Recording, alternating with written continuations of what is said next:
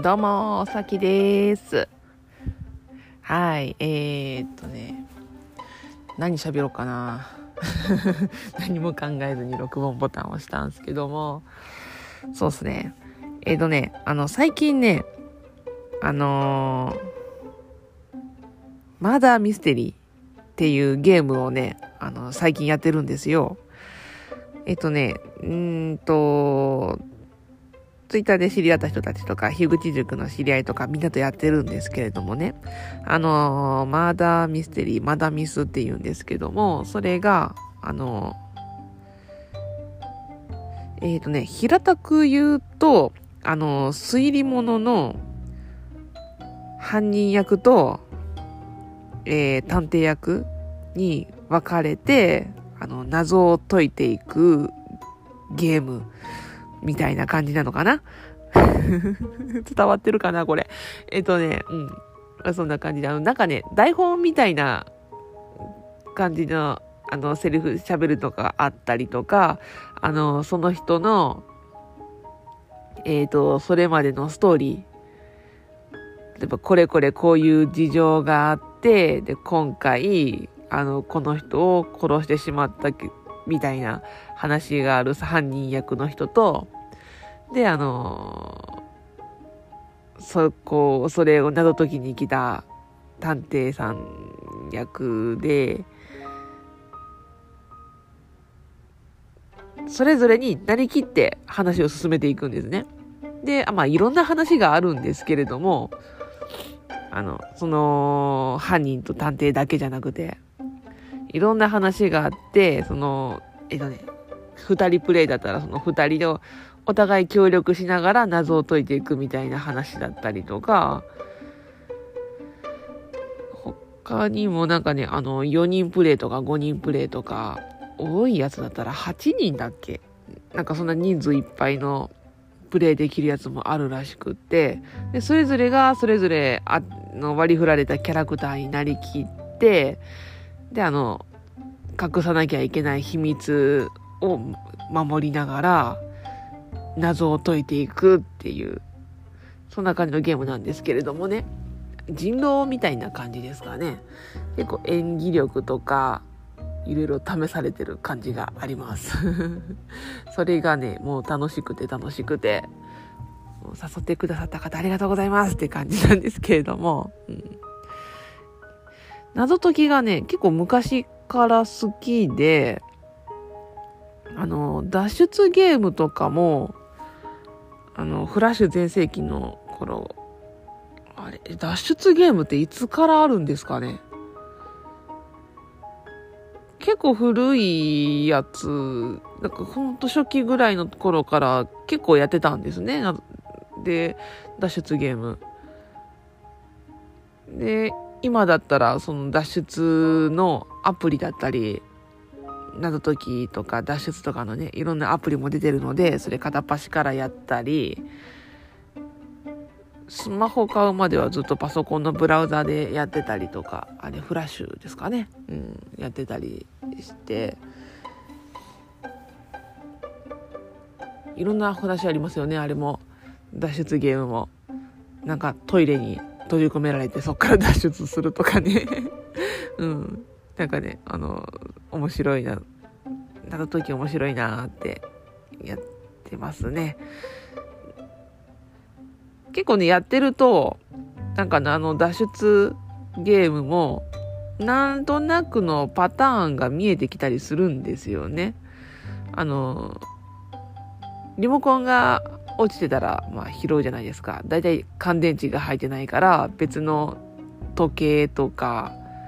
他のリモコンとかの電池使う別のものから電池を持ってきて、そこ入れて使うだとか、あの、とりあえずクッションは全部下見ろとか、カーペットはめくれみたいなね、額縁は裏を見ろみたいな、なんとなく見るところが分かってきたりするんですけれども、たまにね、え、そこにそんなのあるの？みたいな脱出ゲーム見つけると結構ワクワクしちゃったりしますね。アプリなんですけれども、あの、私の好きな脱出ゲームがね、あの、黄昏ホテルっていうのと、あと、四つ女神っていう二つがもうほんと好きで好きで大好きで。何回かクリアしてるんですけれども、あのストーリーが見たくて、もう一度プレイしちゃうみたいなことも結構ありますね。最近やってないからまたやりたいですね。四つ女神の方は、あの、女の子が、なんか、神社に閉じ込められて、でその神社から出るために、あの、その神社で知り合った男の子と一緒に謎を解きながら、神社から出る方法を探すみたいな。その神社がね、ちょっとなんか、あの、異世界、異世界じゃないな。なんかあっち側の世界の神社みたいな感じで、あの、よもつへぐいとか、向こうのもん食べたらこっちの世界に帰ってこれないみたいな、そんな話とかもちらーっと入ってたりして、もうね、あの、世界観が大好きです。本当にね、なんかそういう神社とかね、あの、向こうの世界とこっち側の世界だとかね、そういうのがね、ほんと好きで、ね、あの、鏡の向こう側だとか、なんか帰ってこれないあっち側の世界みたいな、隣り合わせのみたいな、そういうのがね、ほんとね、大好きです。黄昏ホテルの方はね、別にそんな感じではないんですけども、あれもね、あれ、どうだったかな黄昏ホテル最近やってないからちょっと忘れちゃったけども。えー、どんな話だっけ？あれもちょっとなんか異世界チックなところにホテルがあってでそこのお客さんとの謎を解いていくみたいなストーリーなんですけれどもこれ確かねあのエンディングがいくつか分かれてたような気がします。忘れた忘れたどんな話最後どんなだっけ？もう一回もう一回やります。何回もやるぐらいに好きですけどもね、うん、なんかね結構すぐねあのストーリーとか忘れちゃうんでね。謎も謎もね、あの、久しぶりにやると結構新鮮な気持ちで解けたりするので、だからね、あの、マダミスも、あの、これ解いたことがあるはずなのに、なんだっけこれどんな話だっけ最初、最後どんなんだっけってなって、あの、覚えてないことがあるのでね、あの、私結構お得な お得な感じですね。一つのゲームでも。時間が経てば何度でも遊べちゃうみたいな そう、マダミスはね、あの、犯人とか、